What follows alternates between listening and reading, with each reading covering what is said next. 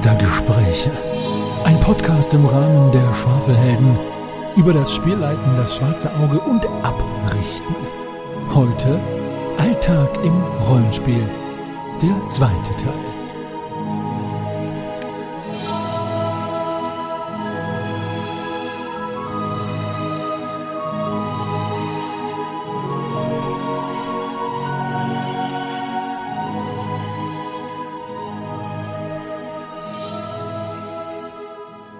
Wenn wir vom Geld weitergehen, Josi hatte es, glaube ich, gerade schon erwähnt, sprechen wir mal über die Basic Needs. Und die da wären unter anderem Essen, Trinken, Schlafen, Toilettengang. Ich weiß, es gibt noch an, andere menschliche Bedürfnisse, die auch an Relevanz nichts äh, zu unterschätzen sind, aber wir reden jetzt mal über diese vier Maintenance-Sachen, so ganz Sims-mäßig. Ähm, wie handhabt ihr Essen, Trinken, Schlafen, Toilettengang und ich sag mal zum Beispiel auch Körperpflege oder Badrasur, wie auch immer? Ähm, wie handhabt ihr das in euren Spielen? Ist das bei euch fluff? Ähm, ist es bei euch so, dass ihr das abhaltet, äh, ich sag mal, durch eine Liste oder wie auch immer, ihr habt jetzt so und so lange nichts gegessen, ihr, ihr oder getrunken, ihr werdet schwach, ihr werdet hungrig, ihr habt nicht geschlafen, etc. etc. Wie viel davon ist fluff, wie viel davon ist, ähm, wird dann wirklich, hat eine Relevanz fürs Spiel, also strategisch oder taktisch. Und spielt ihr das aus? Und äh, ja, bitte, wie ist das bei euch? Ich hab's, ich hab's mit diesem Essen und Trinken nie so gehandhabt, dass es jetzt irgendwie so, ähm, dass ich da jetzt streng Buch führe und es dann so im Prinzip so eine Simulation ist und dass ich halt sage, okay, jetzt ab dem dritten Tag bekommt ihr hier und hier irgendwie so ein Malus oder sowas. Das ist immer so ein ziemliches Hin und Her gewesen und wir hatten es, also manchmal ist Essen einfach fluff gewesen, wenn es halt irgendwie hieß, hey, wir machen jetzt ein Festessen oder wir sind hier und da eingeladen und dann war halt Essen auch da ein Bestandteil bei, meinen, äh, bei meiner Jugendgruppe war dann tatsächlich dann auch immer so dieses gemeinsame Frühstücken. Das war dann auch so ein, so ein Ritual, das, wo sie dann gemeinsam einfach geredet hatten. Also auch wieder so ein bisschen was zu, zu Charakterspiel. Und ich habe aber das jetzt nie irgendwie eingesetzt, um es ihnen extra schwer zu machen. Bloß wenn es halt irgendwann mal tatsächlich ähm, logisch gewesen ist. Ja, wenn sie sich jetzt, keine Ahnung, die hatten sich jetzt mal also über eine Woche in der Grimfrostöde im hohen Norden herumgetrieben im Eis und da war es halt natürlich schwierig, irgendwie an Essen zu kommen. Und dann hatten wir schon gesagt, okay, ihr merkt halt jetzt schon, klar, nach ein paar Tagen, ihr werdet halt eben schwächer. Aber wir sind da jetzt nie so streng nach den Regeln gegangen, dass wir dann da Buch geführt hatten, weil irgendwann mal werden sie ja dann tatsächlich eigentlich ähm, verhungert, ja. Und ich glaube jetzt nicht, dass du halt ein episches Abenteuer dadurch beenden willst, dass die Charaktere dann halt einfach irgendwann mal verhungern oder so, ja. Das wäre natürlich, ja. Ähm, ich meine, es ist, es ist dann schon auch so ein Gestaltungsmittel, ja, dass du sagst, okay, er leidet jetzt halt eben Hunger oder, oder Durst, wenn sie, als sie, als sie auch in der großen Wüste unterwegs gewesen sind.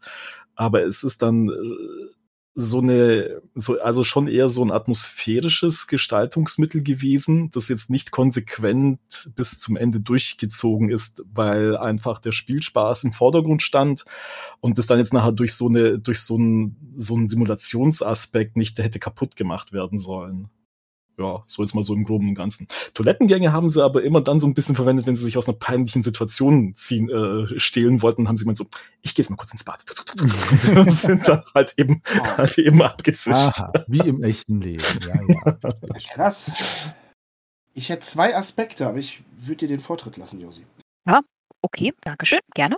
Also zum Thema Essen, Trinken, ähm, Buchführung habe ich da auch nicht bei meinen äh, Sachen, also weder One-Shots noch Kampagne. Ähm, aber ich baue es trotzdem mit ein. Und teilweise auch mit, hm, jetzt habt ihr nichts mehr und das hat auch Konsequenzen. Aber ich lasse also ich jetzt nicht unbedingt drei Rationen für x Tage kaufen, die man dann immer zur Hälfte verzehrt und hinterher feststellt, man hat nichts mehr oder so. Das jetzt nicht unbedingt, aber ich achte schon darauf, dass ähm, gerade Reisegruppen bei mir sich immer wieder neues Essen besorgen müssen. Sei es, dass sie daran denken, in einer Stadt einzukommen kaufen oder wenn sie nicht daran gedacht haben, dass sie ähm, auf die Jagd gehen müssen oder so und binde das ins Rollenspiel mit ein. Das ist mir schon wichtig, gerade was das Thema, ähm, ja, wie gesagt, Essen auf Reisen oder Wasser, wenn man in sehr, sehr heißen Gebieten unterwegs ist, ähm, dass man da weiß, okay, das ist eine Ware, die brauche ich hier zum Überleben. Das mag ich mhm. schon, das mit auszureizen so ein bisschen. Ich nutze dafür manchmal ein Würfelsystem. Das habe ich über einen YouTube-Kanal namens Würfelzeit kennengelernt den ich sehr, sehr schätze, durch den ich sehr viel gelernt habe. Ähm, ein Würfelsystem, das beginnt mit einem W20 und immer dann, wenn die Helden meinen, sie müssten etwas trinken, zum Beispiel in der Wüste, dann wird gewürfelt und wenn der, also wenn der Würfler eine 1 oder 2 erwürfelt, dann wird der Würfel ausgetauscht gegen den nächst kleineren. Und irgendwann ist der Würfel halt bei einem W6 und wenn dann die 1 oder 2 kommt, ist der Würfel weg. Und das Wasser ist alle. Das Mhm. finde ich ist irgendwie eine sehr schöne Sache, um jetzt nicht halt sich aufzuschreiben, wie viel Liter Wasser habe ich, wie viel trinke ich in welchen Schlucken, sondern einfach zu sagen, bin ich gerade sehr durstig oder nicht. Und man kann es halt dann je nach Region, in der man ist, erhöhen, dass man, wenn man jetzt in der Wüste ist, zum Beispiel nicht die 1 und 2 nimmt, sondern die 1 bis 5. Dass es halt kritischer ist, dass das Wasser schneller leer geht oder so. Das Ah. nutze Das ist ich schon dann doch auch doch vom Zufall doch etwas abhängig dann, ob das Wasserschlauch leer geht oder nicht. Ne? Ein ein bisschen, ja. Ah ja. Ein bisschen, ja. Interessant. Also, ja, und ansonsten natürlich gerade Essen, äh, zusammen zu kochen, zusammen in einer Taverne zu sitzen, zu essen, zu schauen, was bestellt sich der andere zu trinken, trinkt ein Charakter Alkohol oder nicht, verändert der sich dadurch, dass der so etwas trinkt, finde ich super interessant und ist dann, wie nanntet ihr es gerade, fluff. Es macht einfach Spaß. Ja, Toilettengänge werden bei uns nicht ausgespielt, außer sie gehören aktiv zum Rollenspiel dazu. Also, ähm, das klingt jetzt etwas merkwürdig. Wir hatten schon mal einen äh, Charakter, der verstorben ist, ähm, also ein NSC, der verstorben ist, weil er beim Urinieren erdolcht wurde, um es mal so zu sagen. Das gehört dann halt gerade dazu. Ähm, ansonsten baue ich ab und an mal in die Abenteuer die Möglichkeit ein, dass die Charaktere eine Toilette aufsuchen können, wenn ich selbst der Meinung bin, dass wir als Spieler gerade eine Pipi-Pause brauchen. Und dann können die Spieler, also äh, Quatsch, Entschuldigung, die Charaktere halt einmal kurz dort die Gelegenheit nutzen und wir dann auch. Und später kommen wir alle wieder und können weiterspielen. Sehr schön. Magnus, möchtest du oder soll ich? Oder, oder mache ich einen von meinen zwei Punkten? Und dann, ich weiß es nicht. Bitte, mach du. Danke, danke. Erstens ist mir aufgefallen, dass wirklich bei Realweltbedürfnissen, bei eher als zwangsweise empfundenen Realweltbedürfnissen, sowas wie regelmäßig Zähne putzen, damit man nicht krank wird, äh, schweißnasse Sachen nicht in einer Windböe tragen, sondern was Trockenes, Hier lernt man noch fürs Leben. Monatsblutung bei Leute, ja. Frauen und so weiter wurde von den Mitspielenden ohne mein Zutun nicht ausgespielt. Und habe ich für mich mal mir mal gesagt, ich beobachte das jetzt mal und dann spreche ich das irgendwann mal an, wie das denn so betrachtet wird. Und es gab wirklich den Konsens am Spieltisch, dass das ja A jetzt wenig mit fantasievoller Heldengeschichte zu tun hat und B, man möchte sich ja jetzt nicht unbedingt mit den Notwendigkeiten des profanen Realweltlebens herumschlagen. Dementsprechend war es dann praktisch, ja, Mittel zum Zweck, wie ihr das schon mal sagtet, ne, Daniel und Josi und oder eben Fluff. Gleichzeitig dann aber, und das wäre der zweite Aspekt, dann aber auch wieder gegebenenfalls eben ein Mittel, um Unterschiedlichkeit zu simulieren, zu äh, empfindbar zu machen. Beispiel. Dieses Abenteuer, du weißt es, du wirst es wissen, Henny, Daniel, du und Josi, ihr vielleicht auch. Die sieben magischen Kirchen, die sieben magische Kirchen, hat ja sechs, sieben Seiten Vorgeschichte. Über eine Gruppe und Charaktere, die dann später nicht mehr vorkommen, die aber praktisch als vorgefertigte Charaktere gespielt werden können. So, ich habe mir gesagt, für unsere Runde und unsere Kampagne, wir sind gerade gar nicht in der Gegend, wo das klassisch startet. Ich werde das jetzt auch nicht einfach alles per Telling regeln. Nee, wir spielen das jetzt wirklich aus. Wir spielen die Anreise komplett. Und auch alles, was bis dahin passiert. Ja, wo Und waren denn die? Wo wart ihr denn in der Zeit? Äh, Grangor. Und ich startete praktisch in Grangor Ah, okay. im äh, Königreich Jakiria zu der Zeit und sind dann von äh, Rakorium eingeschworen worden. Also praktisch die, die, die, der Geheimbund der, der, der äh, Glücksritterschaft der Kelche. Ja? Ähm, und äh, sind unterwegs um in die Festung des Feindes, weil es weil äh, ein Angriff nicht vermutet wird. So, und dann mussten die irgendwo bei Brabak, entweder in Brabak, ich hatte Brabak vorbereitet, ich sag's jetzt nochmal laut, ich hatte Brabak wirklich vorbereitet. Und dann sind sie nicht in Brabak an Land gegangen. Aber so ist es nun mal, sondern in so einem Fischerort, wo ausgerechnet auch noch Torwaler sind, die einen hohen, die einen hohen Stand haben in Brabak und einer war Torwaler und konnte gleich über seine Geflogenheiten aus dem Norden ein paar Anekdoten erzählen und auch noch irgendwie ein bisschen Musik machen und sind gut mit denen geworden und dass sich dann über den simulatorischen Aspekt von, wenn wir jetzt eine Expedition durch den Dschungel planen, was brauchen wir denn an Proviant und Wasser? Wie transportieren wir das? Was kostet das? Dass die dann tatsächlich auch irgendwann selber sagten, an sich ein geiler Aspekt, aber das jetzt alles auszurechnen, da haben wir jetzt auch nicht so einen Bock drauf. Und was wir ausgespielt haben, Ja gut, dann werden wir euch eben ein Angebot machen. Wir werden es durchrechnen. Wir haben schließlich bessere Erfahrung, wie man hierzulande reist. Und haben die Helden natürlich voll, über die, voll übers Ohr gehauen. Mhm. Und gleichzeitig ging es dann aber auch darum, dass dann eben der Transport des Wassers wurden, also dann, es wurde noch ein, ein Eselführer wurde noch dazu genommen, ein Ortskundiger wurde noch dazu genommen. Und dann ging es wirklich los, wenn es um irgendwelchen Kontakte ging mit Obrigkeit, mit UreinwohnerInnen, mit Tieren, wilden Tieren, mit Gefahren etc. pp. Die Gruppe hat sich so schön, so schön ausgespielt. Nicht nur der Tierliebe wegen um die Esel gesorgt, sondern auch, weil die die Zelte, den Proviant, das Feuerholz, das Werkzeug und auch das Trinkwasser transportiert haben. Und das war genial. Das hat richtig, richtig allen Spaß gemacht. Und als das dann seinen Zenit überschritten hatte, dann haben wir ausgespielt, dass sie die zurücklassen. Dann ist es eben so. Aber bis jetzt ist es, wie gesagt, in der Runde immer noch sehr, sehr positiv, immer wieder rückgemeldet, wie wir das umgesetzt haben. Jetzt hast du ein bisschen das Thema Reise vorweg äh, genommen. Sorry. Aber das ist ja auch gut. Das ist ja auch, geht ja auch alles ineinander über. Ja, warte, Reise machen wir dann gleich nochmal. Hast du noch was, äh, Magnus, dazu? Nee, nee, nee, noch was? Ja, klar. Nein, bitte. okay. Zum Thema Essen und Trinken. Also, ihr habt das jetzt, ich bin ja jetzt der letzte, der letzte in der Runde, kann ich nur einiges aufgreifen, was ihr gesagt habt. Ihr habt das eigentlich schon erwähnt. Ich finde, es gibt immer so eine, also, wenn man sich die aventurische oder die derische, wie auch immer, Landkarte anguckt, gibt es halt Gegenden, wo ich davon ausgehe, dass es kein Problem ist, an Essen, Trinken, Schlafen oder Toilettenplätze zu kommen. Und dann finde ich es auch, dann ist es halt einfach nur müßig, das auszuspielen.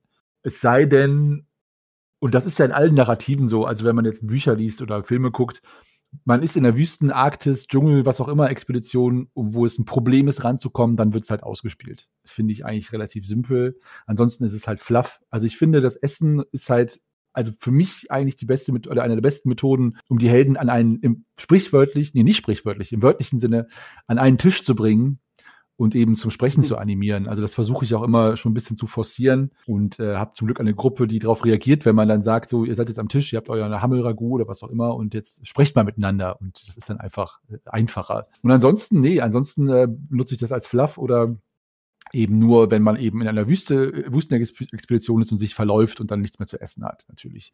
Toilettengang würde ich jetzt auch nie ausspielen und schlafen eben, ja, nur in dem Sinne von bei DSA 3 jetzt im klassischen Sinne der Regeneration oder nicht, wenn man zum Beispiel auf, äh, un, äh, ich sag mal, un, so schläft, dass es halt nicht gemütlich, nicht warm, wie auch immer ist, nicht lang genug oder nicht ununterbrochen, dann äh, ist die Regeneration behindert. Aber das ist dann wirklich auch einfach nur, ja, da hat man halt ein LE weniger oder so mehr würde ich da jetzt nicht, nicht mitmachen. Ich finde es schön, äh, wenn man das halt noch mehr als Fluff ausspielt. Also ich hatte auch meine Spieler in die, äh, das, mit dem Kochen da auch wirklich das immer mehr ausgespielt hat, was denn da gekocht wird und gewürzt wird abends und so. Aber das war dann, wie gesagt, auch Fluff. Ansonsten, ich halte es auch nicht so nach. Ich unterstelle auch den Schwafelhelden, dass sie selber überhaupt nicht mehr durchblicken, was sie alles dabei haben an Hartbrot und Käse und so. Deswegen wäre es mir auch einfach zu anstrengend. Ähm, weil es halt einfach klar ist, dass man ja genug zu essen dabei hat. Irgendwie. Das äh, finde ich immer eigentlich selbstverständlich. Wenn man nicht gerade irgendwie irgendwo verloren geht oder so. Ja, so viel zum Thema Essen, Trinken. Wie gesagt, äh, ich habe hier eine Anekdote über einen Toilettengang von einem unserer Discord-Menschen, die ich euch nicht vorenthalten möchte.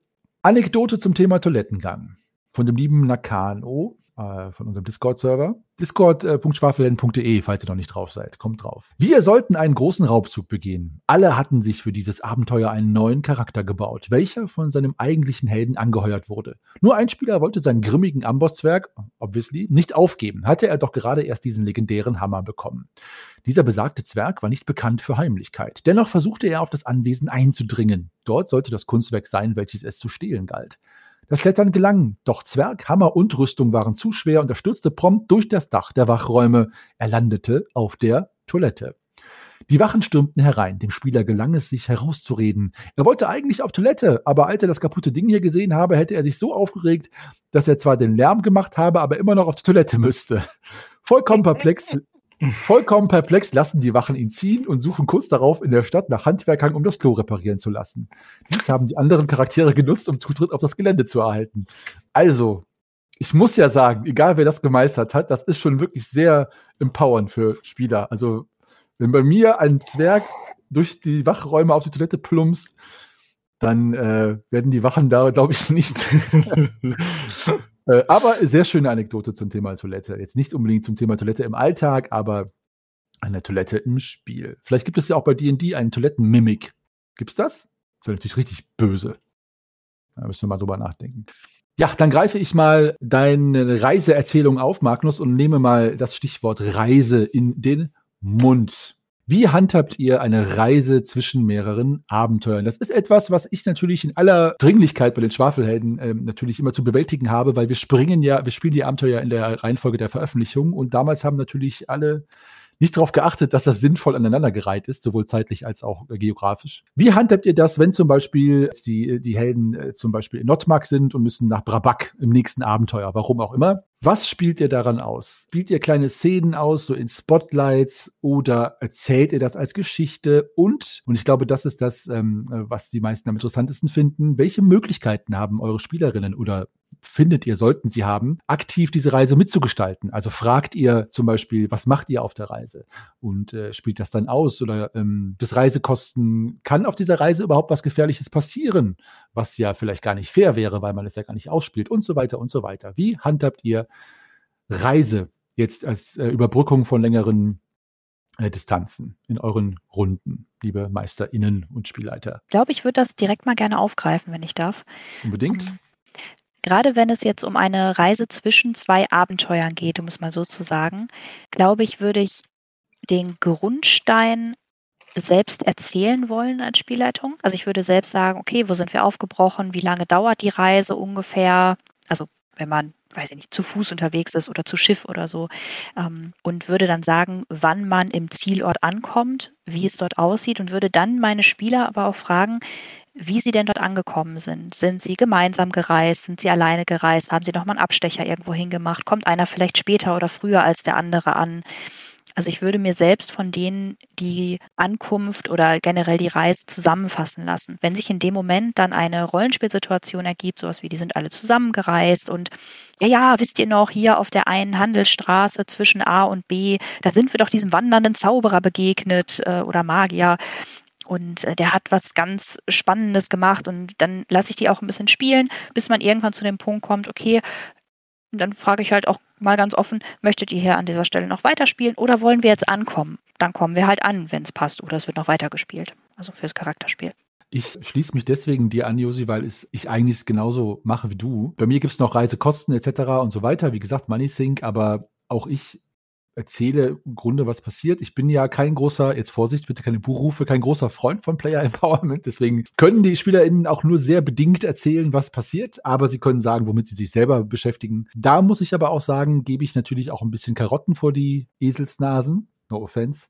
Zum Beispiel kann man jetzt gerade bei DSA Bücher lesen, die einem dann vielleicht äh, nicht nur als Magi Magus, sondern auch so Wissen vermitteln oder äh, etwas trainieren oder sich gegenseitig etwas beibringen. Also, äh, dass zum Beispiel einfach mal der, die Heldin dem über die Schulter schaut, wenn er zeichnet und dann vielleicht dadurch mal irgendwie einen Bonuswurf beim Talent kriegt und so. Das ist schon etwas, wo ich das so ein bisschen anreize und ansonsten ist es halt hauptsächlich, hauptsächlich Fluff. Es sei denn, die Reise ist gefährlich, aber dann wird sie ausgespielt. Also eine Dschungelexpedition zum Beispiel, um zum Tempel von Chabal zu kommen. Das hatten wir jetzt auf unserer Tischrunde ausgespielt, einfach weil es natürlich auch total super Setting ist und total viel hergibt.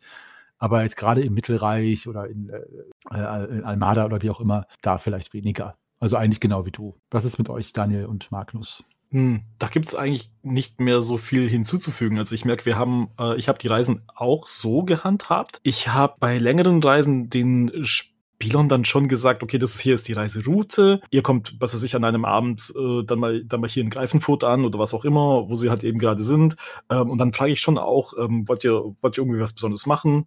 Ähm, möchtet ihr euch, keine Ahnung, in der Taverne nochmal treffen, bevor ihr alle ins Bett geht. Oder also ich gebe denen dann schon auch die Gelegenheiten, ich biete es denen ähm, häufiger an. Dann kam es auch tatsächlich immer so ein bisschen darauf an, wann die Reise stattgefunden hatte. Jetzt hattest du gemeint, irgendwie so zwischen zwei Abenteuern. Wenn jetzt die Reise im Abenteuer irgendwo stattgefunden hatte, dann hast du halt schon gemerkt, wenn die Reise irgendwo ein bisschen später gewesen ist, dann hatten sie schon mehr Anlass, etwas auf der Reise auszuspielen. Und wenn es jetzt halt nur irgendwie so ein, so ein Zwischenstopp zum Übernachten gewesen ist, da wollten sie dann, weil sie halt einfach als Charaktere dann ähm, Anlass hatten, noch einmal miteinander zu reden oder irgendwas auszuspielen oder einfach nochmal so stimmungsvoll zu besprechen. Ähm, oder auch einfach, wenn sie mit der Kutsche unterwegs gewesen sind. Da wollten sie dann eben auch, je nachdem, wie viel halt schon anstand äh, oder passiert ist, da wollten sie dann tatsächlich den Raum haben, ihre Charaktere mal miteinander sprechen zu lassen Aber sonst, glaube ich, kann ich da gar nicht so wahnsinnig viele neue Erkenntnisse hinzufügen, bei dem, was die Josie jetzt schon gesagt hatte. Und auch du, Helly. Mhm. Magnus, gehst du konform?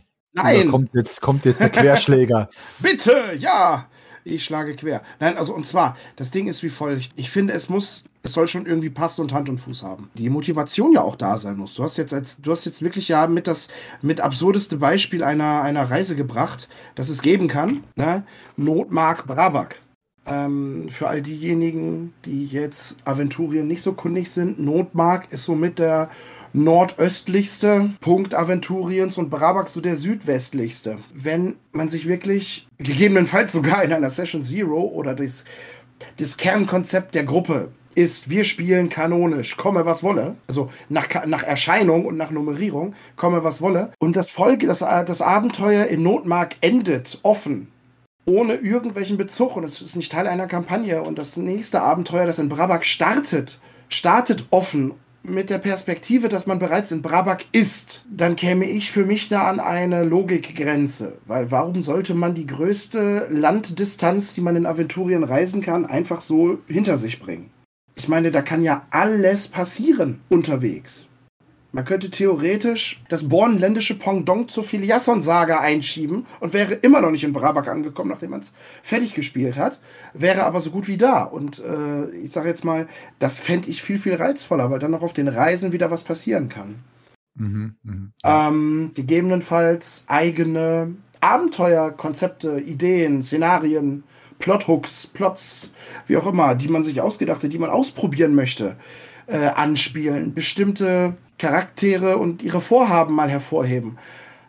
Aber zu sagen, ja, jetzt seid ihr da mal eben hingereist, das würde ich, ich persönlich, das soll jetzt keine Verurteilung sein, spielt, wie ihr es mögt, bitte, unbedingt. Und das ist bestimmt saucool. Ich würde es so nicht machen. Ich hatte das gleiche Problem in der Tischrunde, die ja leider jetzt nicht mehr äh, existiert, aber zu den Schwafelhelden übergegangen ist. Bei den Schwafelhelden machen wir das ja nicht, aber bei den Tischrunden hatte ich das auch, dass ich immer, wenn die Distanz zu groß war oder zu hoch, wie auch immer, zwischen, zwischen den nächsten Abenteuern, Abenteuer ein, dazwischen gebaut habe, mhm. weil ich auch fand, man nimmt den Spielern die Faszination für Distanz. Also ich, wenn ich jetzt ein Spieler wäre, was ich ja noch eigentlich noch nie gewesen bin, so richtig, so lange, zumindest in Kampagnen, ich würde gerne das Gefühl haben, boah, das war jetzt aber meine Reise. Also wenn ich tatsächlich mal am Hingisch der Welt, wie der Kölsche sagen würde, ankomme, dann fände ich es schön, wenn das vier, fünf Abenteuer dauert damit man da tatsächlich dieses, dieses Gefühl für eine Reise und für eine äh, etwas Erreichtes überhaupt hat.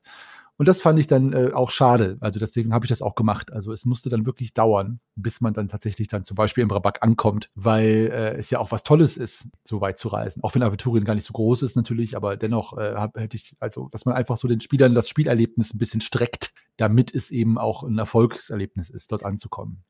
Ja, wobei Reisen ja auch so grundlegend, wenn ich kurz reinkrätschen darf, einfach Reisen, Reisen gehört ja einfach so, so grundlegend ähm, auch so zu Epik oder so zu epischen Erzählungen. Also irgendwie mhm. so dieses, dieses Reisen und dieses Unterwegssein, bis du an dein Ziel ankommst, wenn du dir halt so Sachen anguckst, ja wie jetzt also super klassisch, so Herr der Ringe oder halt auch in dem Schlag ja auch den Hobbit. Also irgendwie dieses, dieses Reisen, das gehört einfach so zu diesem hin, hin, also rauskommen aus dem Alltag, wo wir es jetzt ja vorhin hatten, das gehört auch irgendwie hin, da, dazu, ja. Und wenn du den mhm. Spielern mhm. einfach nur auch, auch wenn es nur kurz ist, also du musst ja diese Reise jetzt nicht wahnsinnig ausgestalten, aber das hat bei denen dann schon auch so diesen Effekt, so dieses Wow, ja, wir reisen da jetzt wirklich so einmal quer über Aventurien und wenn es dann wirklich nur in fünf Minuten erzählt ist, ja, wenn du so die Stationen aufzählst, weißt du, wie so eine Cutscene bei Indiana Jones, wenn du diese Landkarte mhm. hast und dann mit diesem ah, ja, Strich, ja, super, ja, ja, ja.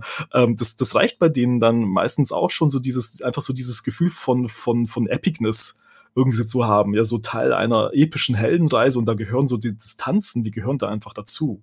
Ja, also es ist einfach so, so, so ein Element, wenn das, wenn das mit vorhanden ist, finde ich schon, ist so grundlegend schon mal eine Bereicherung. Ja. ja. Kann man natürlich notwendig, aber es ist eine Bereicherung, ja. Sorry. Nee, alles gut. Du warst ja noch nicht fertig. Alles gut, ja. Kann man natürlich als Spielerin auch einbauen. Ne? Also man kann natürlich, äh, finde ich, das äh, habe ich auch noch nicht oft erlebt, aber ist mir auch gerade gekommen der Gedanke, wenn man jetzt als Held so einen Weg zurückgelegt hat, wie diesen von dir als ab, absurd bezeichneten Weg von Notmark nach Prabak, aber mir ist nichts anderes eingefallen. Ähm, kann man natürlich als Fluff, äh, ich sag mal, wenn man wieder in-game ist oder in-time, auch einfach Dinge aufgreifen, die auf der Reise passiert sind, so als wären sie passiert, sind sie ja dann auch. Ne? Ah, wisst ihr noch da und hier, wie ich mir da den Fuß verstaucht habe, in dort, dort und dort, dass man eben so quasi so eine künstliche äh, Erinnerung erschafft ähm, und auf diese Reise sich bezieht, um eben dann nochmal dieses epische, wie du schon sagst, Daniel, äh, äh quasi nochmal darzustellen, dass die tatsächlich stattgefunden hat. Mhm. Aber das ist was, was, äh, was ich selten erlebt habe. Ja, was ich glaube, was auch schön wäre, wenn man das äh, macht, ne? wenn man dann den Spielern die Möglichkeit gibt, denkt euch einfach irgendwas aus, was da passiert ist. Solange es nicht irgendwie game-changing ist. Halt, ne? mhm. Schaut mal, dieses magische Artefakt, wisst ihr noch, wo ich das gefunden habe? Mhm.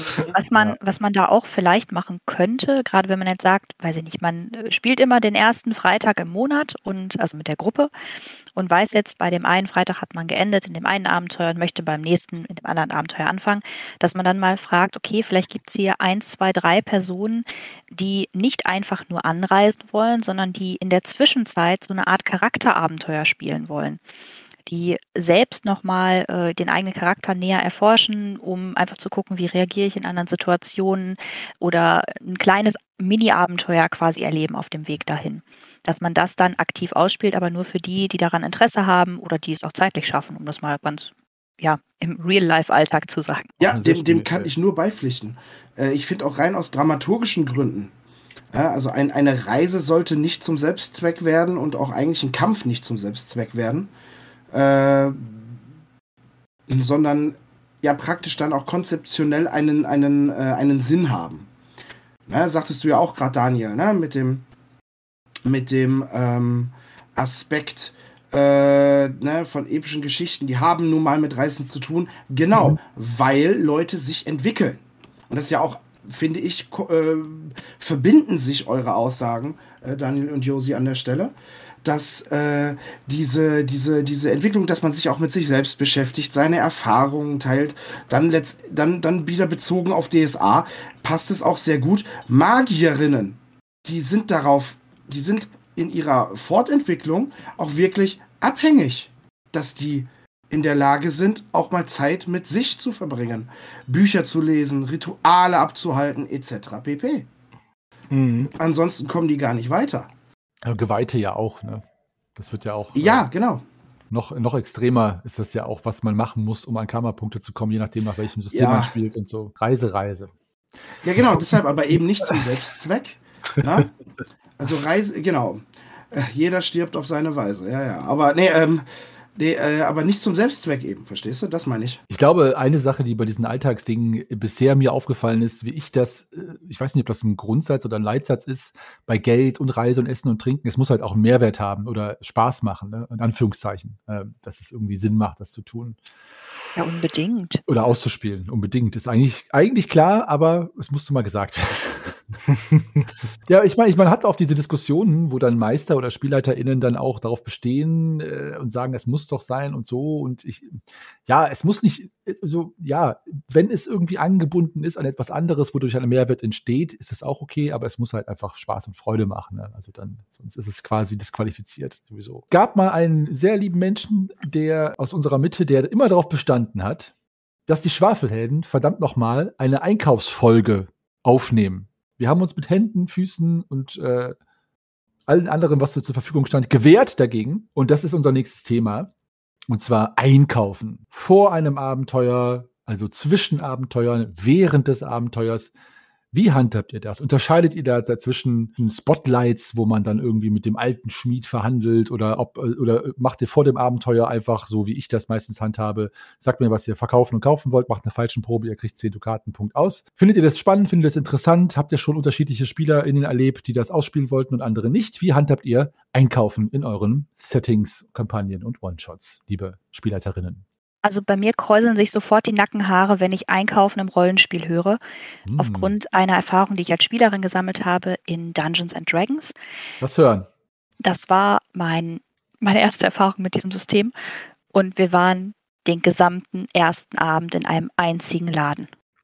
Ich bin wahnsinnig geworden. Das war so Gesamt, langweilig. Die gesamte ja, Session. ja, das, das war grausam. Stunden, drei Stunden? Ja, das, Holy shit, Alter. Oh ja. Ähm, das hat mich dafür geheilt. Ich bin absolut kein Fan. So, also, sobald es um, ich verkaufe etwas, ich kaufe etwas, möchte ich das gerne so wie du es auch machst, Henny, ähm, ich sag mal, außerhalb der Runden ähm, einfach umgesetzt haben, sofern es halt in den Orten möglich ist. Ne? Also wenn ich etwas in einem Ort nicht bekomme oder nicht verkaufen kann, dass es da unterschiedliche, ähm, unterschiedliche, wie heißt es denn, Preise gibt, äh, ist das total okay auch gerne mit einer kurzen OT-Erklärung oder so dazu. Sobald es dann zum Rollenspiel wird, dass ich mit dem Zwergenschmied verhandeln kann, der vielleicht noch Informationen für mich hat oder sonst was, dann kann es gerne äh, in Character passieren und auch mit Rollenspiel verbunden und so weiter. Aber wenn es rein um, ich muss mein Inventar mal wieder aufräumen, weil sonst wird es mir zu schwer, ist äh, so, so kurz wie möglich. Ist meine persönliche Ansicht. Ich halte nicht viel vom Einkaufen außerhalb des Rollenspiels.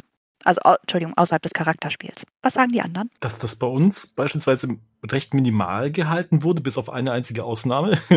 Wir hatten dann irgendwann mal so einen Running Gag, weil meine, meine äh, Diebin in der Gruppe, die wollte dann natürlich irgendwann mal Ausrüstung sich machen lassen. Als sie dann endlich mal zu Geld gekommen ist, als sie mal zu Geld gekommen ist, hat sie gesagt, sie möchte sich jetzt gerne einfach mal eine Rüstung machen lassen mit so einem persönlichen Touch, hat dann die Rüstung auch gemalt und so zusammengestellt, hat dann auch die Schwerter und äh, nicht Schwerter, sie hat dann die Dolche auch selbst dann gemalt und hat dann gesagt, sie sucht sich jetzt halt einfach einen Schmied.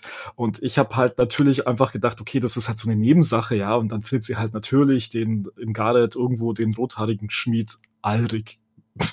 den Allerweltsnamen, den es in Aventurien halt eben gibt, ja, den Schmied, den rothaarigen Schmied Alrik. Mit Schnauzbart. Ja, natürlich. Und was für einen.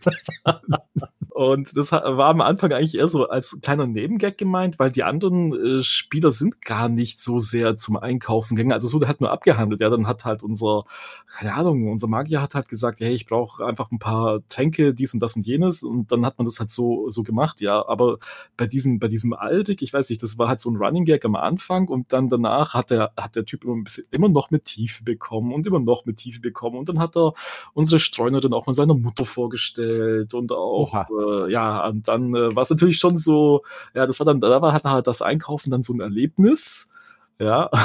Und immer so, immer so vor den Abenteuern, wenn sie sich ausgerüstet hatten. Und äh, das war dann halt am Ende dann so ein, ausgebau ein ausgebauter Running Gag im Prinzip. Aber ansonsten hatten wir das mit dem Einkaufen relativ schnell abgehandelt, wenn es jetzt nicht irgendwie stimmungsvolles Rollenspiel oder, oder Charakterspiel Platz geboten hätte. Ja, was anderes war es halt mal, als die ganze Truppe dann so über den Markt gegangen ist und sie wollten dann da einfach mal so ein bisschen Spaß haben. Ich meine, natürlich haben die nebenher so ein bisschen eingekauft, aber der Schwerpunkt lag halt einfach auf dem ähm, Charakterspiel. Also hm. wir hatten es normalerweise recht minimalistisch gehalten, weil wir halt Wichtigeres zu tun hatten. Ja. Ja. Aber auch einer der schönsten Momente, ne, wenn die, das ist ja hat jetzt mit dem Thema nur bedingt was zu tun, aber du hast es ja gerade gesagt, Daniel, wenn die Spieler in irgendeinen dahin, dahin gerotzten NPC zum Chosen One okay, aus Akea ja, du so, was, was, was macht der mit dir? Komm, wir nehmen den mit, komm doch mit uns auf die Reise. Nein! Ja, hat man nicht so kommen sehen, ja.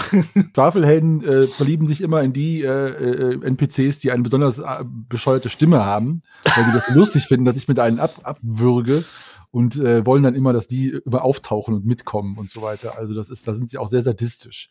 Also von wegen, ich bin immer hier so gemeint zu den, zu den anderen. Das ist auch umgekehrt so. Mir fiel da gleich so eine schöne Reaktion ein, die dann auch, ich meine, wenn die Leute dann so schon fast absichtlich wegen, wegen, ähm, wegen, wegen, wegen irgendwelcher persönlichen Präferenzen, ne, ähm, an, einem, an einem bestimmten NSC festhalten dann, dann weiß dann, dann ist man ja schon eigentlich nicht mehr so richtig im Charakterspiel. Ne? Also mir fiel da eigentlich auch nur gerade so eine schöne Reaktion ein, dass ich da so dachte, so, dass der Schmied dann auch irgendwann sagt, ja, und ich sage euch übrigens auch noch, wo Grimring der Orkenspalter und Siebenstreich das Schwert äh, zu holen sind. Was, echt? Nein, natürlich nicht. Vielleicht solltet ihr eine epische Quizne anfangen, um das rauszukriegen. Ja, ja, so, könnte man natürlich auch machen. ähm, natürlich unter dem Aspekt, dass die Leute diese Art Humor dann auch als Humor klar, und Spaß klar, verstehen und nicht als äh, Zurechtweisung und du doof. Ja. Ähm, ich finde, dieses Ausspielen von Käufen bietet immer die Gelegenheit, weitere Aspekte von Sprache, Kultur, Gedanken, Sorgen, plotrelevante, plot irrelevante Informationen mitzuteilen oder um neue NSCs zu äh, etablieren. Und wenn es dann eben der, der Änderungsschneider ist, der wirklich gar nichts mit der Kampagne zu tun hat, dann kommt vielleicht ein wichtiger NSC dahin und geht gerade mit dem eigenen Anliegen zum Änderungsschneider. Oder, oder, oder. Also ich, jeder Dialog ist eine Chance.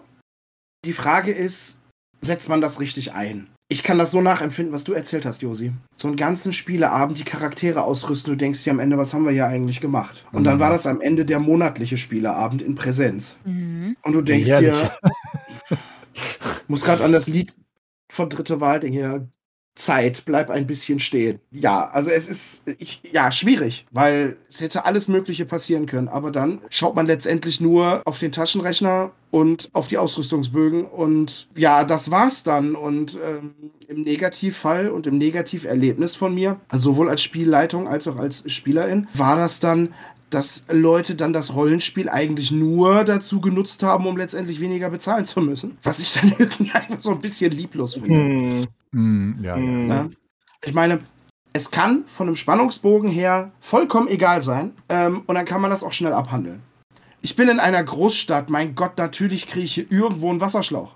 Na, da kann ich auch sagen, ja komm, wisst ihr was, dann schreibt, dann machen wir jetzt noch mal kurz fünf Minuten Pause. Ihr schreibt jetzt einfach mal alle eine Liste, was ihr einkauft und dann ist aber auch gut. Gleicht die Listen bitte miteinander ab, dann zieht sich das nicht unnötig in die Länge, dann kommt der eine noch auf die Idee, nachdem der andere vorgetragen hat und so weiter und so fort. Und dann macht ihr das mhm. und dann ist auch gut. Mhm. So. Und dann, und dann, kann man auch eine Falschenprobe draufsetzen, wenn man möchte. Und dann, wenn man dann möchte, genau. Wie genau. war das bei der Schicksalsklinge? Niemals die dritte Feilchenprobe anpacken, dann wird man rausgeschmissen. Ja, genau. Auf jeden Fall dann das, das machen. Wenn man denn dann aber den Einkauf zur, also wenn der dann letztendlich aber irgendwie zur Dramaturgie dazugehört oder der Laden selbst ist ein Schauplatz, der vorgesehen ist oder oder sich eignet, dann sähe die Sache für mich schon wieder anders aus. Ne, Beispiel der Wolf von Winhall, ich will jetzt nicht spoilern, ich werde jetzt nicht mehr dazu sagen. Leute, die das Abenteuer kennen, werden es wissen. Ansonsten fällt mir jetzt noch ein anderes Beispiel ein. Äh, hier, Verschwörung von Gareth oder, oder, oder. Dann lässt sich das Ganze viel, viel einfacher etablieren. Ja, ja, klar. Wenn das, wenn das dann wirklich zur Geschichte gehört, ne? Dann äh, kritische Charakter in der Geschichte ist der Verkäufer oder die Verkäuferin von dem Laden. Ich finde, ich sehe es eigentlich genau wie ihr. Ich bin auch, ich mache das genauso wie du. Es gibt immer zwischen den Abenteuern eine Liste mit das verkaufe ich, das kaufe ich und ich mache eine Falschenprobe oben drauf, die den Kaufpreis um 10% erhöht oder senkt. Also es ist nie auf Null, ist immer zu teuer oder zu wenig. ähm, weil äh, es ja Genau.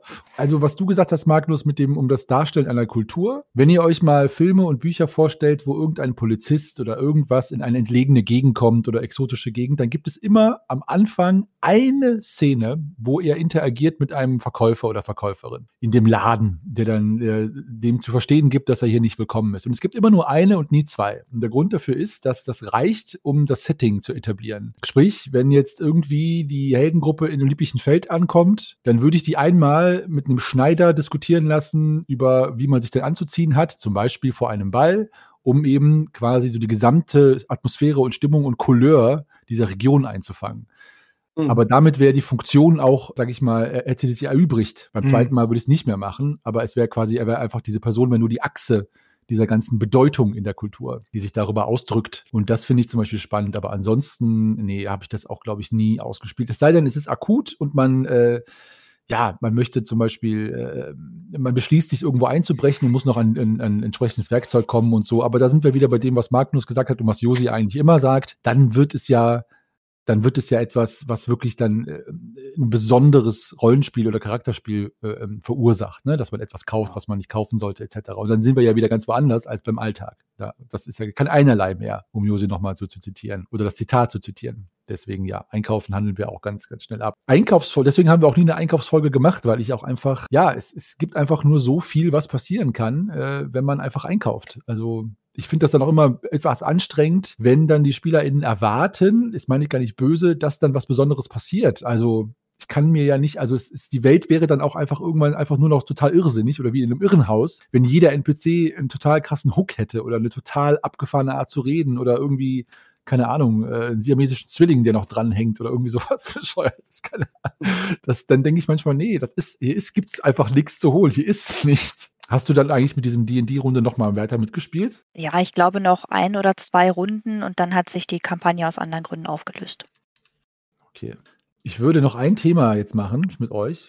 Und zwar ein Thema. Es ist jetzt so ein bisschen, dieses Thema ist bedingt Alltag, aber ich fand, es passte so da rein. Und zwar geht es um das Alter des Helden oder der HeldInnen. Wenn man jetzt längere Kampagnen spielen sollte oder auch nicht oder was auch immer, ist das fortschreitende Alter von HeldInnen für euch ein Thema, das ihr anspielt oder wo sich tatsächlich sogar Werte ändern, wie es ja in einem äh, Quellenbuch sogar drinsteht. Und berücksichtigt ihr auch Dinge wie, hm, ich sag mal, äh, ein zu hohes Alter, um dann nicht überhaupt noch äh, auf Abenteuer zu gehen?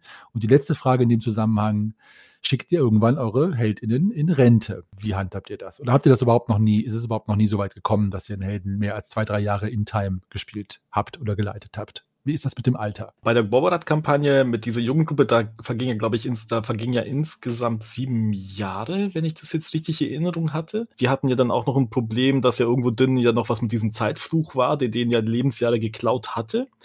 Die hatten ja zum Glück recht jung angefangen, also so Ende 19, Anfang 20. Und äh, am Ende der Kampagne waren die dann so, also mit diesem Zeitfluch, da war, da war es ein bisschen unterschiedlich. Die waren dann so Mitte 30 bis Mitte 40, je nachdem, wie schlimm es sie halt ähm, erwischt hatte. In dem Alter hatte ich dann gedacht, da reicht's, wenn es dann äußerlich, wenn die sich äußerlich dann einfach verändern, aber wir haben dann diese ähm, äußeren Veränderungen dann schon ja, mit so, also so, so fast liebevoll mit dir von Details ausgeschmückt, weil man dann auch sehen sollte, diese Figuren haben dann tatsächlich ja auch was erlebt. Also die haben ja was durchgemacht, die haben ja was mitgemacht, ja, die haben gekämpft, die haben gelitten, ja, das hat Spuren ähm, hinterlassen. Und wir hatten dann ähm, auch so Szenen beispielsweise, wo dann einmal eine, eine Spielerin halt eben beschrieben hatte, wie sich, wie sich ihr Charakter halt vom Spiegel ähm, umzieht und sie dann halt diese ganzen Spuren an sich, an ihrem Körper einfach findet. Ja, hier irgendwie eine Wunde, die halt nicht verheilt ist, dann halt die grauen Haare, die halt langsam gekommen sind, ja, dann irgendwie so eine Narbe im Gesicht, die nicht richtig verwachsen ist und äh, das war dann schon auch wiederum etwas, was hat so stimmungsvolles Rollenspiel gewesen ist. Wir hatten jetzt aber nicht, die waren jetzt aber meiner Meinung nach nicht so alte Charaktere, dass ich denen jetzt irgendwie einen Bonus auf, äh, keine Ahnung, Klugheit gegeben habe, um halt die Weisheit zu reflektieren oder dass ich dem Körperkraft gestohlen habe, weil dann halt irgendwann mal einfach der Körper nicht mehr mitmacht ab so einem gewissen Alter. Also das regeltechnisch hat sich das jetzt bei uns noch nicht niedergeschlagen. Ich glaube, da hätte ich sie noch weiter altern lassen müssen. Ähm, einmal, aber so weit getrieben hatten wir es halt mal in einer Earth Dawn Gruppe, weil da die Zeit einfach noch eine ganz andere Bedeutung hat, weil die Charaktere da sehr, sehr viel schneller altern, weil sie halt unglaublich viel trainieren müssen. Und in dieser Trainingszeit können manchmal sogar, also Monate oder sogar Jahre vergehen, je nachdem, wie lange sie halt eben weg sind. Und wenn du dann halt eben Menschen spielst, der wird dann halt einfach nicht so alt wie beispielsweise ein Zwerg. Das kann dann schon sein, dass dir dann halt deine, deine Kumpels aus, aus deiner Heldengruppe, die halt, die, die sterben halt an Altersschwäche. Ja, die sind dann halt weg. Oh, ja. voll sad, Alter. Sad Ja. ja, total. Ja. Und der Nächste hat ins Gras gebissen. Oder frag mal Elfen. Ja, Ja. genau. Ja, richtig. Frag mal Elfen. ja. Es gibt doch dieses, es gibt doch dieses Video, wo irgendwie ein Elf mit irgendeinem Abenteurer zusammen ist. Das ist irgendwie so eine YouTube-Comedy-Serie und der fragt wie, sie, wie viel Liebhaber sie schon hatte in ihrer Elfenlebenszeit und sie sagt irgendwie 800 oder so. Und er ist leicht, äh, leicht äh, irritiert. Nicht, dass das was Schlimmes wäre, aber im Kontext dieses Humors wird es als solcher dargestellt. Kurz so als Disclaimer mal hier. Ne? Möchte ja.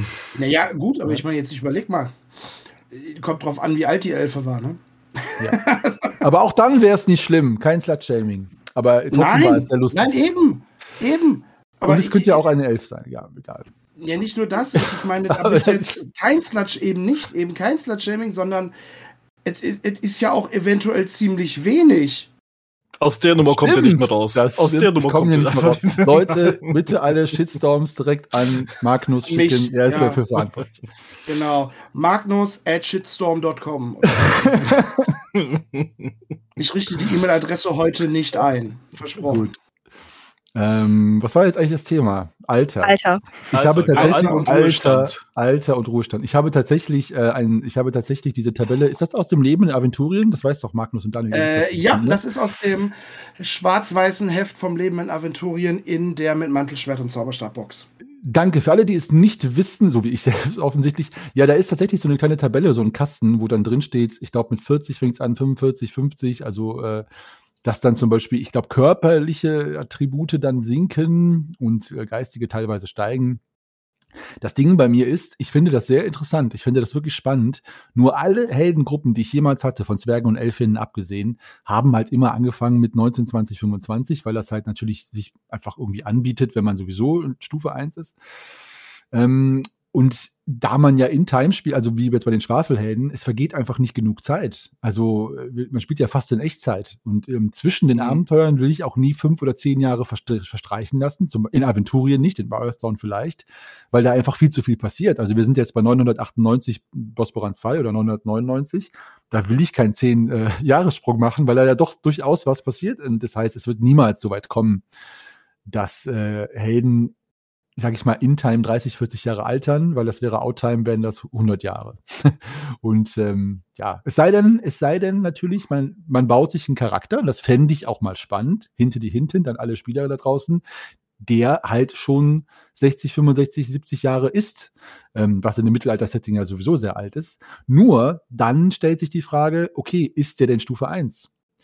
Oder ist das ein Quereinsteiger, der zum Beispiel, aber er muss ja trotzdem irgendwas können, selbst wenn es jetzt ein, ein, ein Schneider ist oder so. Ähm, und dann ist man wieder bei dem Problem, ja, äh, ist, ist, ist, spielt, spielt man den als Stufe 1 trotzdem oder nicht? Äh, und, und so weiter. Also bei mir, ich fände es toll, wenn das Alter mehr eine Rolle spielen würde, aber es ist bisher einfach nicht passiert. Und in Rente schicken würde ich Helden halt, wenn dann nur, wenn sie die Heldenreise durchhaben. Also wenn ich das Gefühl habe, die sind Level 18 und haben den Arc durch, ihr wisst, was ich meine, also einfach mhm. die große Geschichte ist erzählt, der Nemesis ist besiegt, zumindest vorerst, äh, dann würde ich auch sagen, komm, das, der, der kriegt jetzt eine NPC-Rolle ad infinitum und dann ist, muss eine neue Geschichte erzählt werden. Also dann würde ich den halt quasi wie Frodo einmal über den See schicken. Du hast da gerade noch einen schönen Nebenaspekt angesprochen. Ich hatte das tatsächlich mal in der äh, Retro-Gruppe auf Facebook, hatte ich das tatsächlich mal geäußert, die Anfrage, äh, wie das berechnet würde oder ob jemand eine Idee hat für eine Berechnungshilfe. Weil nämlich eben auch in diesem Heft vom Leben in Aventurien, meines Wissens korrigiert mich, wie gesagt, äh, Beschwerden at shitstorm.com. Shitstorm .com, ist ja mein Name gar nicht mehr mit drin. Egal, auf jeden Fall irgendwie so. Äh, schreibt mir, wenn ich falsch liege. Auf jeden Fall, die, ähm, dass dort auch genau das Beispiel, das du angesprochen hast, Henny, da beschrieben ist. Äh, dass du praktisch sogar ein kanonisches Beispiel genannt hast. Also, dass quasi ein Charakter im Alter von 40 Jahren schon irgendwie ins Abenteuerleben startet. Man sollte den dann ruhig auf Stufe 5 anheben und äh, die handwerklichen Talente einfach ein bisschen höher schreiben und so weiter. Und da hatte ich mal in die Gruppe äh, gesetzt, ja, äh, wie würde das berechnet?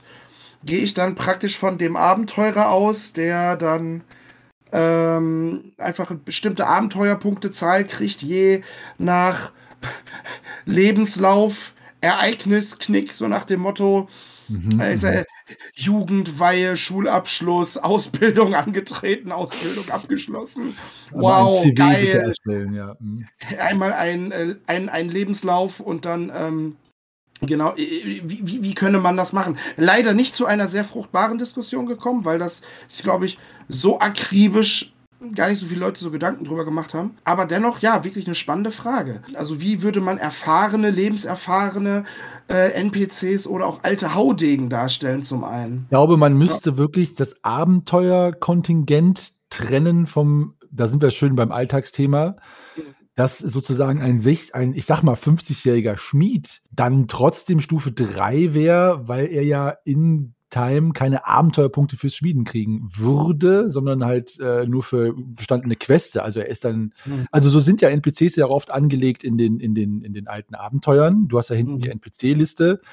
Und dann sind halt, auch egal wie alt die sind, dann ist zum Beispiel der Konsul oder der, der, der sonst was, der alte Winzer mit, mit 60 Jahren trotzdem Stufe 4 oder 3, mhm. weil er mhm. halt eben als Abenteurer, wenn man das halt trennt, diese Lifelines eben nicht gelevelt ist, sondern eben nur in seinem Metier.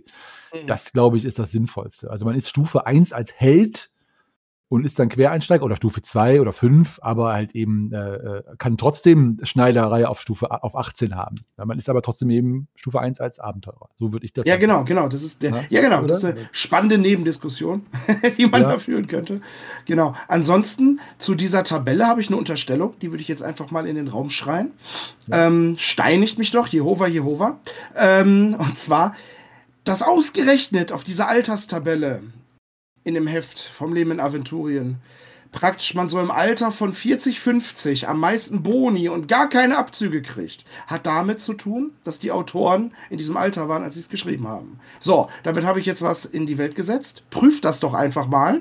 Ja, aber es ist stimmt, halt, was ich da es, sage. Es ist ja nur Klugheit und Charisma, was bei 40 und 50 gesteigert wird. Das andere Ja. bleibt gleich. Ja, aber das Ja. ist ja, also das ist ja durchaus möglich. Ja. Es, die, dürfen, die dürfen gesteigert werden und die anderen nicht mehr. Also der Mut darf nicht steigen, aber die Klugheit. Also ich kratze jetzt an den 40. Mein Ja. Arzt sprach letztens von Konstitution und ich wollte ernsthaft sagen, nein, mit diesem Regelwerk spiele ich nicht. Ja. Ja, Also messen Sie laut- meine Gesundheit bitte an meiner Körperkraft. Laut DSA Leben Aventurien geht es mit 55 abwärts. Also bereitet euch drauf vor. Und mit 90 plus bleibt nur die Intuition und das Charisma gleich. Ja, der Rest ist, äh, ja, so ist das. Aber was ich schön finde, ist, dass die Astralenergie ab 90 plus um 1 wie 6 pro Jahr sich steigert. Also man wird dann ein Insane Magier. Genau, Ja. halt, also jetzt schon mal würfelbereit, Leute. Würfelbereit. Josi, hast du schon zum Alter dich geäußert? Ich glaube nicht. Ich glaube auch nicht. Dann bitte. Es liegt schlicht daran, ich habe bisher weder mitgespielt noch geleitet eine Kampagne, die über so viele Jahre ging, dass das Alter eine Relevanz bekommen hätte. Also das Altern, nicht das Alter, sondern das Altern. Ähm, in DSA werde ich das vielleicht irgendwann erfahren. Ich freue mich darauf, wenn meine junge Streunerin irgendwann mal älter wird. Vielleicht irgendwann mal vernünftig. Mal gucken. Ähm, ansonsten, wie gesagt, ich spiele ja eigentlich Fate und da kann man direkt auch mit alten Charakteren einsteigen, die aber, mit Charakteren einsteigen, die ein hohes Alter haben, die haben dann das in der Regel über die Aspekte abgedeckt und man kann das positiv wie negativ reizen. Wie heißt es so schön? Alter ist kein Verdienst und keine Schande. Das heißt, man kann Sachen besser, man kann Sachen nicht mehr so gut, aber es ist nicht in den Fertigkeiten abgedeckt. Das finde ich ganz sympathisch, dass man von Anfang an halt den Kreis spielen kann und mal guckt, wie der so drauf ist. Ja, das kann man bei DSA auch. Also das ist jetzt nicht ausgeschlossen. Wie würde das dann funktionieren? Äh, ja, du nimmst eben die Tabelle und Ah, wenn du okay. mit Stufe 1 anfängst, würdest du eben die Punkte ändern. Ja. Also, okay. Ähm, ich ich finde es spannend, rein vom Charakterspiel unterschiedliches Alter spielen zu können. Die Fertigkeiten. ähm, mhm. ich habe das Gefühl, ich wiederhole mich immer. Wenn es fürs Rollenspiel passt, ist es schön. Mhm. Ja, aber das, das hatten wir ja, das ist ja okay, dass du dich wiederholst, weil wir hatten ja schon gesagt, dieses Credo, Alltag, egal welchen Aspekt man nimmt, äh, den kann man, kann man damit eigentlich fast jeden Aspekt sowieso von vornherein schon so beantworten. Ne? Wenn es dem Spaß, Strich, Rollenspiel, was auch immer zuträglich Ja. ist. Das gilt aber sowieso für alles. Ich hätte noch eine, eine Sache aus der Community, die würde ich tatsächlich jetzt noch einmal reinschieben, wenn ihr noch die Zeit habt, weil dann wären wir nämlich durch mit allem und könnten Jo. dann äh, hier das einmal äh, ähm, Ja, dann. äh, und zwar die, die Frage, die Idee, habt ihr das schon mal gemacht? Ähm, würdet ihr es machen, dass die Helden eine Heldenbasis haben? Zum Beispiel ein Schiff, ein Haus, eine Burg, wie auch immer, wo sie zwischen den Abenteuern dran rum äh, sich aufhalten und so weiter. Findet ihr, das ist sinnvoll, so ein Hub? Findet ihr, das ist zu sehr ein bisschen entlehnt, vielleicht aus dem digitalen äh, Entertainment-Bereich oder hört ihr das zum ersten Mal? Was ist da eure Erfahrung? Also ich beantworte das jetzt mal selber als Erster, damit ich auch mal als Erster drankomme. Aber nur, weil mir es gerade dazu einfällt, wir hatten das in unserer Spielerunde tatsächlich. Wir hatten ein Haus und ähm, das, die, die Grundidee war erstmal, dass es die Helden zu viel Zeug hatten, was sie dabei hatten, aber auch nicht weg, wegwerfen wollten. Das war dann irgendwie eine Harpune oder sonst was oder Seile oder Rüstungen oder vielleicht Abendkleider. Dann habe ich dann einfach gesagt, das und das Haus wurde euch vererbt, verschenkt von einer alten Hexe, die mittlerweile dann in, in die Wälder gezogen ist. Und ähm, da habe ich dann gedacht, ich mache einfach aber auch so, dass das Haus ein, die Basis ein Level hat, eine Stufe und verschiedene Aspekte, die auch gelevelt werden können und verbessert werden können. Quasi wie so, wie in irgendeinem MMO oder so. Mhm. Und das wurde auch ganz gut angenommen. Also es gab dann zum Beispiel Aspekte der, der Sicherheit und Aspekte der, es gab, glaube ich, eine, eine Kräuterbank, wie bei irgendwie Skyrim oder so, wo man auch dann die Tränke besser wurden, wenn die Kräuterbank hochgelevelt wurde dann und so weiter. Und äh, das habe ich schon mal gemacht, ja. Aber es wurde dann auch nicht, äh, es wurde da auch nie irgendwas ausgespielt. Das war quasi einfach nur einmal ein komplexeres, komplexeres Abhandeln zwischen den Abenteuern, was man jetzt damit macht, aber äh, da wurde nie Rollenspiel generiert. Ähm, also so habe ich das mal erlebt. Wie ist das mit euch gewesen? Habt ihr sowas schon mal gemacht, erlebt? Oh ja. Dann, Ähm, ja. Und tatsächlich, äh, genau, ich hatte mich zu dem Thema Ruhestand und so weiter noch äh, gar nicht geäußert. Ich kombiniere das mal in Kürze. Äh, ich habe ja die meine, meine heißgeliebte Kampagne und wie gesagt die lange Runde und wo ich auch selber äh, den Torwaler Skalden Swafnirs Kind irgendwann ins Novizitat des äh, Swafnir-Priesters gegangenen Orik Hallerson gegangen bin, haben wir irgendwann bei Olport äh, unsere eigene Otajasko gegründet, um wirklich dann auch alle befreundeten NSCs, die man in der Zeit kennengelernt hat, alle, alle Freunde, alle ähm, teilweise auch Liebschaften, teilweise auch Kinder und so weiter und so fort, da äh, ein Heim zu bieten. Äh, haben wir dann tatsächlich das gegründet, hatten riesen Spaß, das zu planen. Wie wohl gemerkt, war das zu einem Zeitpunkt ähm, im Leben, wo wir selbst so ein bisschen an der Lebensplanung äh, drin waren, wo wir gerade noch im Studium waren und es lag praktisch der ganze der ganze bittere Ernst, ne, so wenn man es so formulieren möchte, lag noch so vor einem und ähm, ja, also da hatten wir da große, großen Spaß dran. Wir haben dann letztendlich mit allen möglichen Beteiligten dann sogar eine, ja, so einen Riesenkomplex draus gebaut, äh, mit verschiedenen, verschiedene Leute haben quasi eigene Langhäuser gebaut, die dann alle zusammen an so eine große Halle äh, heran herangebastelt wurden, haben dann angefangen zu überlegen, wie können wir uns denn dann irgendwie ernähren, wie setzen wir uns zur Ruhe. Und dann hat der nivesische Jäger der Gruppe angefangen, äh, Jagdhunde zu züchten und auszubilden. Und äh, dann, dann wollte die Amazone, die ja irgendwie dann äh, nicht für Rondra gefallen ist, muss irgendwie so die Spielerin hat dann auch viel mehr Bock zu sagen, nee, komm, ich möchte einfach jetzt auch irgendwo ankommen. Und äh, ja, ich kann ja hier im Ort Krieger ausbilden, aber ich hätte doch irgendwie unheimlich gerne einfach meinen kleinen Garten für mich und, und, und. Es war so ein Heimkommen. Und dieses Gefühl dieses Heimkommens und die Perspektive Familie gründen und diese Perspektive bleiben. Und so, das war für alle so romantisch und schön zu dem Zeitpunkt, dass wir das wirklich komplett umgesetzt haben. Ah, also du, das ist quasi jetzt eine Kombination aus äh, dann in Rente gehen oder in Ruhestand und dann eben dann die, die Basis bauen. Genau. Ah, okay, alles klar. Mhm. Also bei uns hat es damals in der allerersten Runde in der Mitte der 90er Jahre auch irgendwann mal eine ziemlich große Rolle gespielt, weil wir hatten, es hatte sich ja dann irgendwann herauskristallisiert, dass mein damaliger Freundeskreis DSA gespielt hat, um einfach länger in Kontakt zu bleiben nach der Realschule. Und nach den ersten paar Abenteuern kam halt dann einfach das erste Geld zusammen und also die ersten Dukaten kamen zusammen und dann kam auch irgendwann mal die Mantelschwert- und Zauberstab-Box, wo wir uns dann ja als Abenteuer dann irgendwann mal gemeint hatten, hey, jetzt könnten wir doch eigentlich tatsächlich in Gareth mit dem, mit dem Geld, was wir jetzt irgendwie, die, die Schätze, die Abenteuer, alles, was man so angehäuft hat, wir könnten doch jetzt ein Haus bauen. Und dann haben wir uns die Köpfe zerbrochen mit dieser Anleitung, wie viel dieses Haus dann da eigentlich kosten soll in Gareth, weil das, äh, wir hatten halt einfach irgendwie keine Ahnung, wir hatten halt irgendwie so keinen Bezug und die Regeln hinten bei diesem Mantelschwert und Zau- Zauberstab beim Hausbau, was ja gleich neben der, der Tabelle ist mit den Auswirkungen des Alters.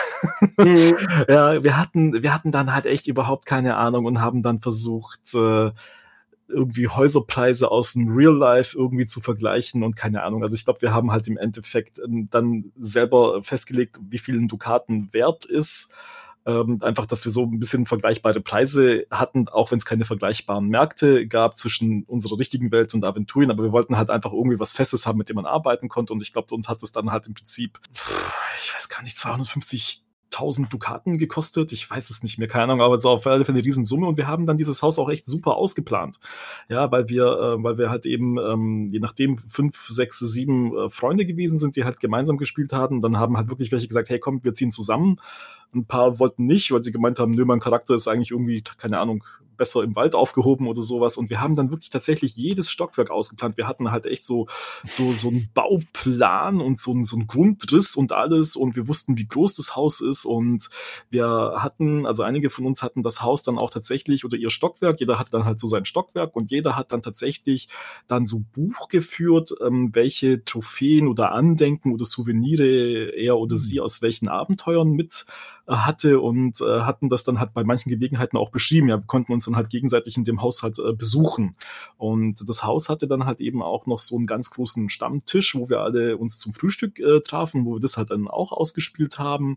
Und, und das war eigentlich sowas auch total Schönes, auch das, was der Magnus vorhin gemeint hat. Ja, das war halt so, wenn du halt eben auf so einer epischen Reise nachher bist, ja, und du bist halt echt Wochen oder Monate lang von zu Hause weg und du kommst dann halt nach Hause. Ja, auch wenn es halt nur im Rollenspiel war, aber du hast dann immer gemerkt, das war immer so, mhm. endlich, endlich wieder daheim, mhm. ja. Ja, ja, mein Sofa, gut, ja. mein Ofen, mein Stuhl.